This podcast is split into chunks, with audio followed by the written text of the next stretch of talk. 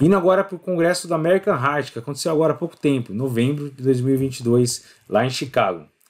Primeiro, sobre ICFEP. Esse, é, esse congresso teve um grande trabalho que a gente estava esperando há muito tempo, avaliando o impacto de inibidores de SLT2 em ICFEP. A gente já tinha lá do ano passado o estudo Emperor Preserved com empaglifosina, quase 6 mil pacientes, mostrando redução do desfecho primário morte cardiovascular, hospitalização, redução de 21%, e redução de 27% de hospitalização sem diferença em mortalidade. Esse foi o estudo Emperor Preserved, usando empaglifosina em pacientes com CFEP. CFEP e C com fração de ejeção levemente reduzida. Né? Eles incluíram pacientes com fração de ejeção acima de 40%. Então isso é o que a gente já tinha. A gente queria saber se com dapaglifosina o resultado seria equivalente ou não. E no congresso da American Heart a gente teve apresentação do estudo Deliver, que foi um cenário semelhante.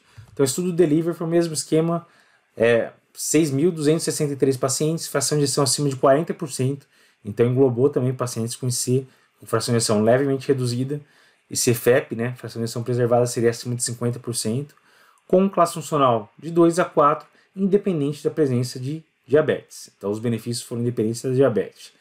E eles compararam utilizar dapaglifosina contra placebo nesse grupo de pacientes. E, à semelhança do Emperor Preserved, a gente teve um, resultado positivo. O desfecho primário, a gente teve uma redução de 18% é, do desfecho primário com um P significativo. O desfecho primário era um composto de morte cardiovascular, hospitalização por IC ou uma visita urgente por IC, certo? Da mesma forma que o Emperor Preserved, quando foi avaliar de forma isolada mortalidade, a gente não teve redução de mortalidade. Esse benefício que a gente viu no desfecho primário foram as custas de piora de C, descompensação de C.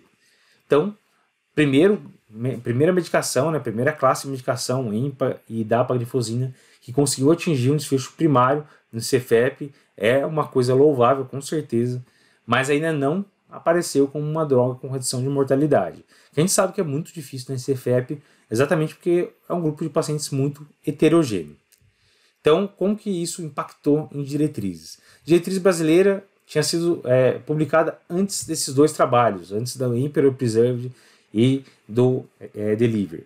Portanto, a gente não tem recomendação nem de inibidor de SLT2, nem de sacubitril/valsartana. A gente teve um trabalho que saiu no outro ano, estudo Paragon, que foi negativo, bateu uma trave, um P de 0,06, mas foi negativo. Então a gente ainda não tinha nenhuma recomendação na diretriz brasileira de 2021. Já na norte-americana, a gente já tinha o resultado do Emperor Preserved, então veio diferente na diretriz norte-americana de C, que saiu esse ano, em 2022. Como que eles colocam o tratamento da ICFEP nesses pacientes?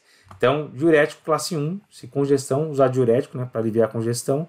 E aqui, diferente da brasileira, eles colocam como única medicação, com indicação 2A, inibidor de SLT2. Realmente tem lógica, foram os únicos estudos que atingiram o desfecho primário o é, Impero Preserved e o Deliver.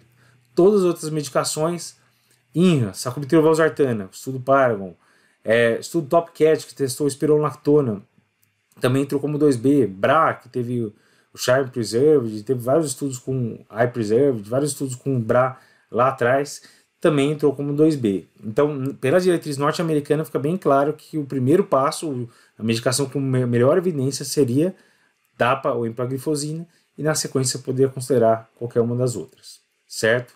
Mudança importante, vamos ver como virão as novas atualizações das diretrizes brasileiras.